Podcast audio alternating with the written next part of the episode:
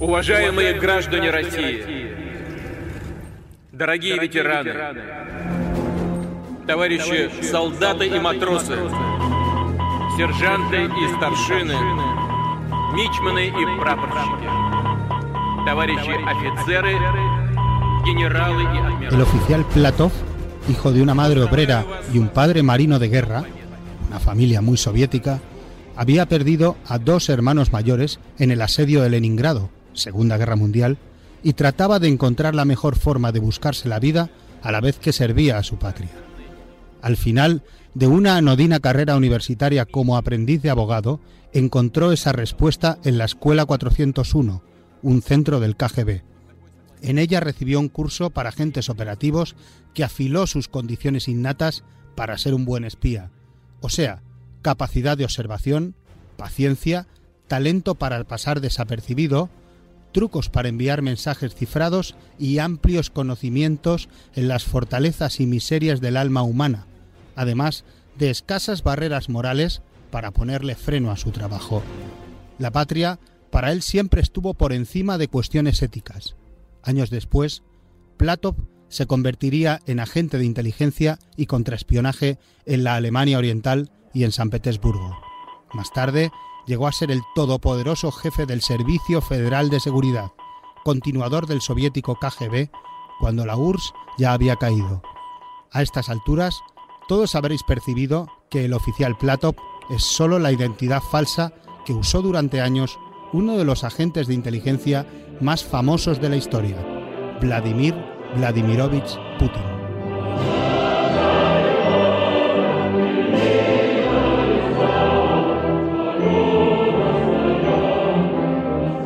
Este funcionario nacionalista y de ideología conservadora fue ascendiendo en la sombra de Boris Yeltsin hasta convertirse en el hombre más poderoso de Rusia. Para ello, no ha dudado en perseguir a muchos de sus opositores, a los que ha encarcelado e incluso envenenado sin pudor dentro y fuera de Rusia. Ha cambiado leyes constitucionales para aferrarse al poder, ha cerrado medios de comunicación incómodos, ha ido a la guerra en Chechenia, Georgia, Ucrania o Siria, y se ha apoyado en una élite económica que ha prosperado tanto como él, mientras el resto del país sufre una profunda crisis. No tiene que darle explicaciones a nadie, ni tiene que pasar por ningún control parlamentario ni democrático. Hay un lema en Bruselas. Putin siempre gana.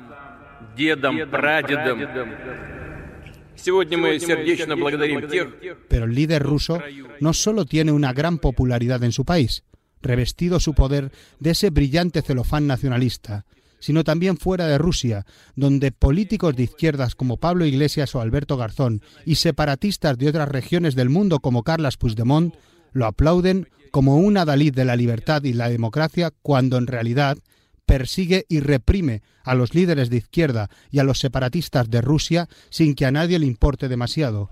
Putin es ese hombre que vemos en las fotos de propaganda cazando osos en Siberia, a caballo sin camiseta o pescando grandes piezas en los ríos de Rusia. Esta es su leyenda, la del hombre fuerte que no se deja doblegar por Occidente.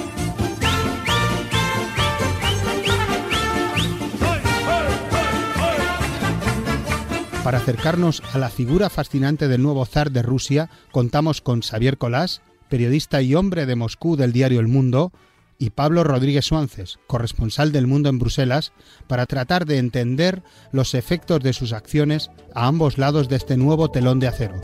Yo soy Alberto Rojas y esto es Sala de Mapas. Comenzamos.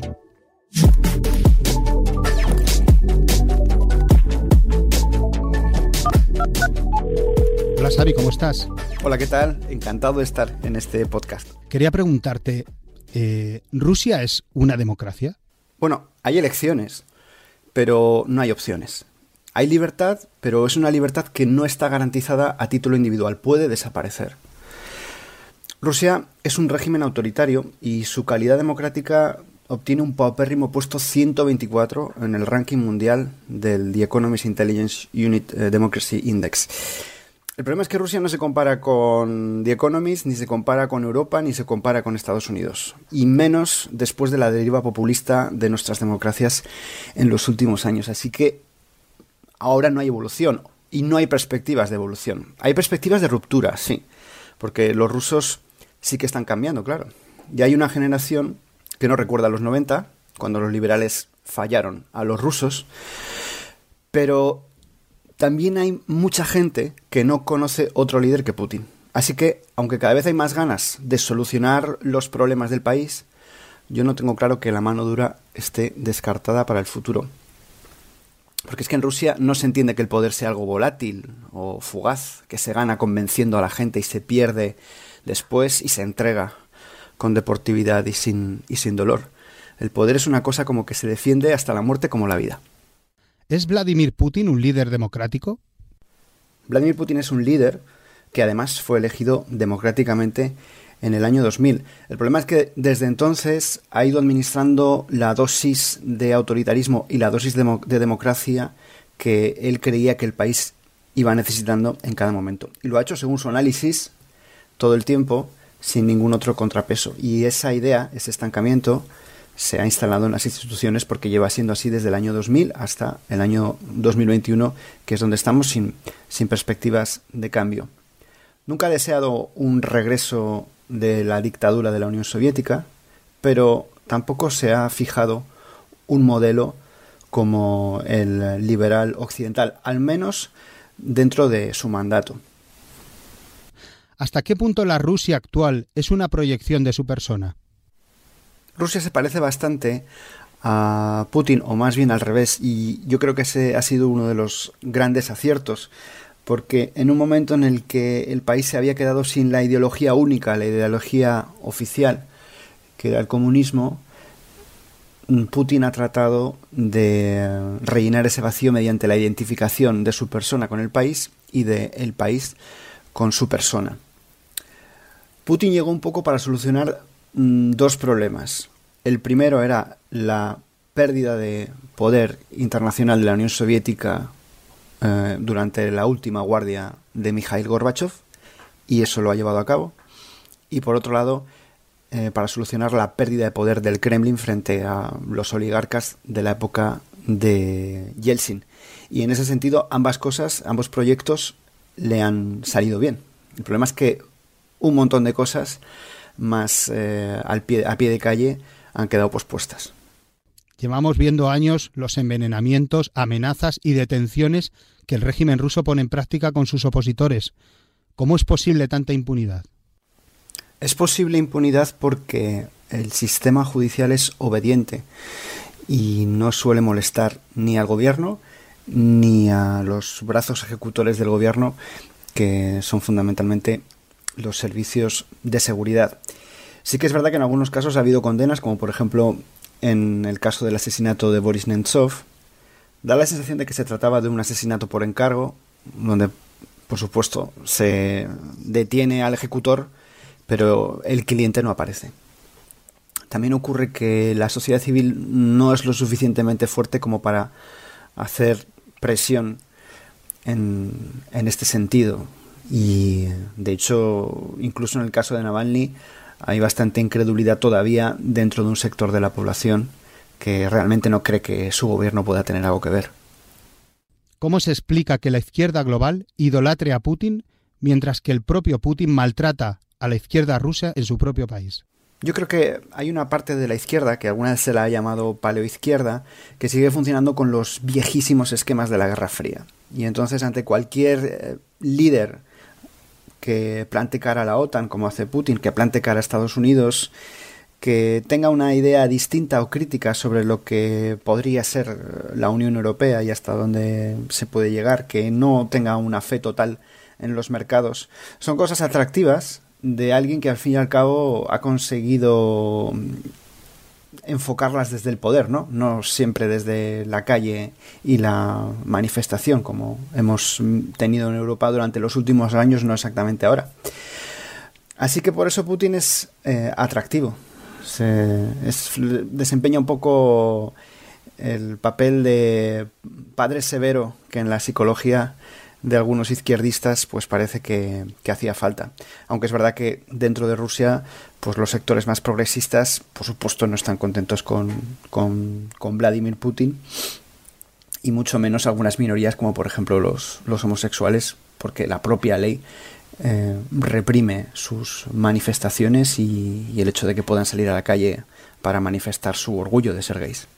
¿Cómo podemos explicar a la vez la enorme popularidad que tiene Putin en su propio país?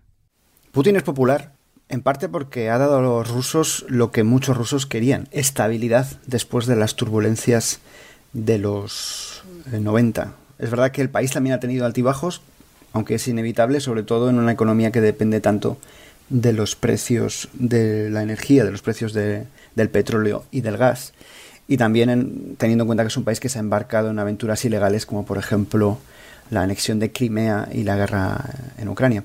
Pero los rusos sienten que con Putin existe estabilidad, que se pueden hacer proyectos no a largo, pero por lo menos a medio plazo. Y además recientemente perciben que su país vuelve a ser respetado o incluso temido en el exterior, que es lo que ellos vivieron durante la Unión Soviética. Lo realmente interesante es el análisis que hace de, de todo esto la generación más joven, la que no vivió esos años dorados, que no fueron dorados, de la URSS. Vemos que también ha encontrado apoyo eh, de líderes soberanistas como Puigdemont. Pero ¿qué hace Vladimir Putin con los propios separatistas en Rusia? Esto es lo más interesante, lo más desquiciante, porque es que el separatismo está proscrito en Rusia, incluso en el plano teórico. No pueden existir eh, partidos separatistas y RC sería ilegal en, en Rusia. De hecho, se han hecho reformas legales precisamente en ese sentido, y es que ni siquiera de palabra se puede, se puede defender. Pero yo creo que hay una relación de conveniencia entre unos y otros, porque en un momento en el que Rusia se siente cercada eh, por, por Occidente y además cree que Occidente y en algunos casos es cierto, ha tratado de intervenir en los asuntos internos de Rusia, pues todo lo que pueda desunir a la Unión Europea o a países de la Unión Europea, como por ejemplo España, pues eh, viene bien viene bien al gobierno. Y todo lo que rechace el relato oficial de que eh, España es una democracia la Unión Europea es un proyecto democrático impecable etcétera pues por supuesto también viene bien a los a los separatistas españoles por ejemplo. En definitiva un barrizal. Para ti cómo es trabajar como periodista en Rusia tus compañeros rusos pueden trabajar con libertad bueno, los periodistas extranjeros lo tenemos un poco más fácil. Los periodistas extranjeros que trabajamos para medios extranjeros, cualquier cosa que nos ocurra va a tener más trascendencia. Y bueno, yo por ejemplo el otro día me retuvo la policía durante un rato en una manifestación y tanto mi pasaporte como mi tarjeta de acreditación como periodista extranjero fueron lo que desatascaron la, la situación ¿no? y, pude, y pude marcharme a escribir, que además tenía un montón que escribir. En el caso de los periodistas rusos tiene más presión. Muchos pueden sufrir represalias sin que nadie se entere, incluso sin violencia, porque bueno, pues pueden tener serias trabas en su carrera o perder su trabajo si traspasan determinadas líneas rojas, que además hay líneas rojas por todos los lados, sobre todo en su caso porque ellos bajan más al detalle que nosotros los corresponsales que tenemos menos, menos espacio, no publicamos normalmente todos los días, ¿no? Y su trabajo además es bastante seguido, igual que el nuestro. Pero bueno, para, yo creo que para los periodistas extranjeros lo más difícil es sobreponerse al cinismo diario que nos encontramos en algunos ámbitos. Xavi, muchísimas gracias por todo, cuídate. Muy bien, pues adiós y hasta la próxima.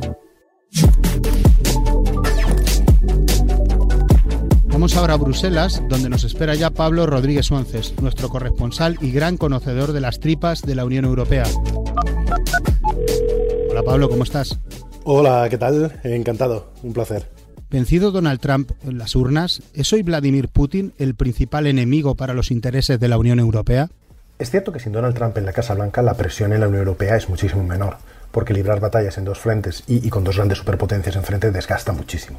Pero el principal problema para que la Unión Europea desarrolle una política sólida con la que perseguir y alcanzar sus intereses no es un enemigo externo, sino la división interna. El caso de Putin, con la polémica surgida por el viaje de Josep Borrell a Moscú y la falta de consenso para aprobar sanciones por el envenenamiento y la posterior condena de Navalny, pues lo ha puesto una vez más claramente de manifiesto. Dicho eso, Putin sí que es probablemente la persona que más ha hecho y está haciendo para debilitar a la Unión. Con las violaciones del espacio aéreo, provocaciones a la OTAN, con la invasión de Ucrania, con lo que hacen en Georgia Bielorrusia, con Transnistria, con la intervención en Siria, eh, las injerencias en las elecciones nacionales, apoyando, financiando a cualquier grupo o causa que esté generando caos y confusión, con los ciberataques, con los envenenamientos.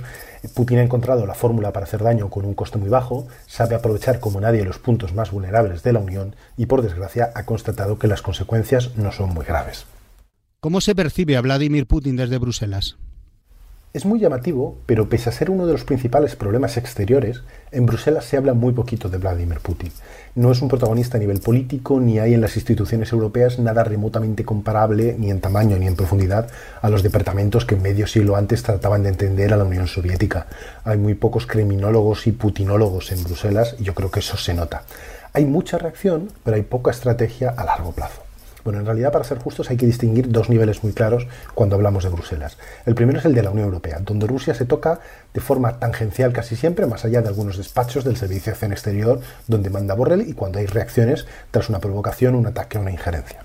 Pero el segundo nivel es el de la OTAN, cuyos cuarteles generales también están aquí. Y eso es otra cosa, es completamente diferente. En la OTAN a ratos no se habla de otra cosa que de Rusia y que de Putin. Es el tema principal, la amenaza principal. Un ejemplo, en diciembre de 2019, en la cumbre de Londres, la alianza puso por primera vez en la historia a China en el radar de la OTAN. Pues porque la alianza está pensada para la Unión Soviética, para la URSS y está diseñada para el terreno europeo y sus límites, no muchísimo más allá. ¿Qué influencia tiene Putin en los llamados países de Visegrado y qué problemas le genera eso a la propia Unión Europea? La cuestión de Visegrado, que comprende a Hungría, Polonia, la República Checa y Eslovaquia, es bastante delicada. Aunque están siempre alineados en muchísimos intereses, aquí no están unidos en absoluto. Para Polonia, por razones históricas muy evidentes, Rusia es un problema gigantesco, es su principal problema, y por eso su posición en estos temas es muy dura. Están a la cabeza junto a los halcones bálticos. Son los que quieren mano dura, quieren soldados europeos y que haya la OTAN en sus fronteras, quieren reacciones, por eso se oponían al viaje de Josep Borrell a Moscú, por eso quieren sanciones inmediatas contra el Kremlin y por eso también incluso chocan con Berlín, su gran socio, por el proyecto de gasoducto de Nord Stream. Hungría, en cambio, flirtea claramente con Moscú desde hace mucho tiempo, para conseguir la vacuna Sputnik, para su energía nuclear, para poner nerviosas a las instituciones europeas, o por afinidad incluso entre Víctor Orbán y Vladimir Putin. El húngaro fue el primero en romper el vacío ruso tras la anexión de Crimea, es el que más veces se ha visto con él y es el que defiende una posición conciliadora. Él es el que una y otra vez en la Unión Europea bloquea, bloquea perdón, veta o suaviza comunicados de condena o las decisiones sobre sanciones a todos los niveles, en los ministros y en los jefes de Estado y de Gobierno. La frontera de algunos países europeos con Rusia está casi tan militarizada como lo estaba en la época de la Guerra Fría. ¿Estamos viviendo un aumento de la tensión militar? Tensión con la Unión Europea siempre, y más desde 2014 con Ucrania. Antes de eso había roces, cortes muy oportunos del suministro energético en invierno, escaramuzas diplomáticas, pero desde ese año el choque es abierto. Sin embargo, militarmente, puramente militarmente, el problema es con la OTAN. La Unión Europea salió muy escaldada del conflicto de Ucrania. Fue la que animó, instigó, incluso apoyó la revuelta interna contra Yanukovych y después dio marcha atrás sobrepasada cuando Putin sacó literalmente los soldados a la calle. Y de ahí todo lo que ha venido después desde Rusia respecto a Crimea, el Cáucaso, Siria o Afganistán.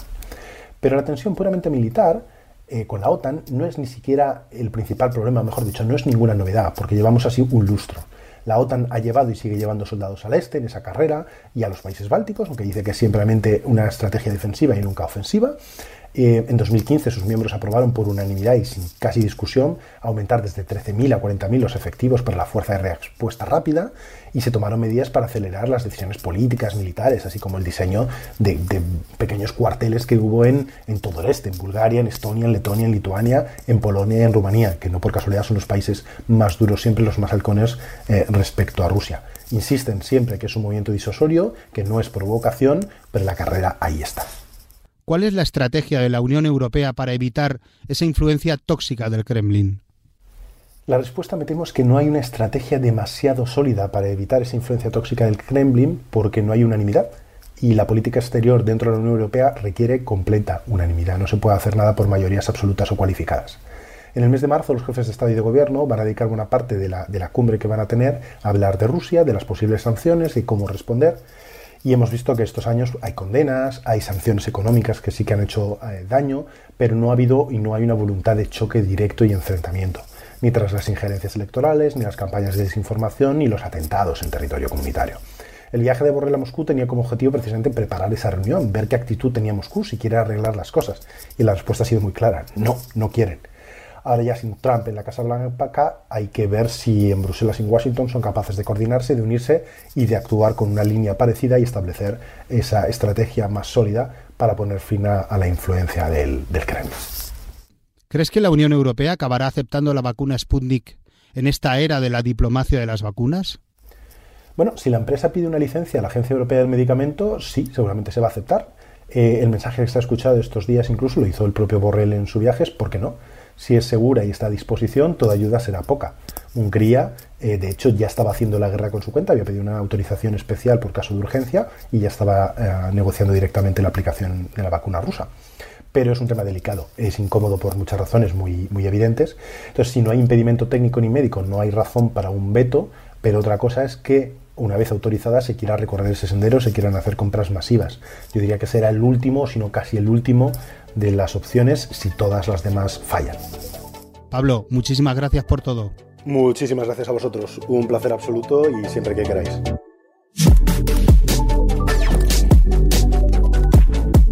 Una de las frases más conocidas de Vladimir Putin es esa que se refiere a su supuesta fascinación por el imperio soviético y su idea de recuperarlo. El que no echa de menos la Unión Soviética no tiene corazón.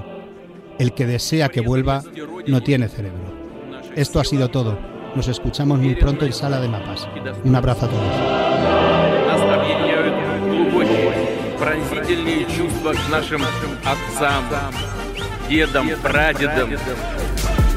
Сегодня мы сердечно благодарим тех, кто в строю, кто рядом.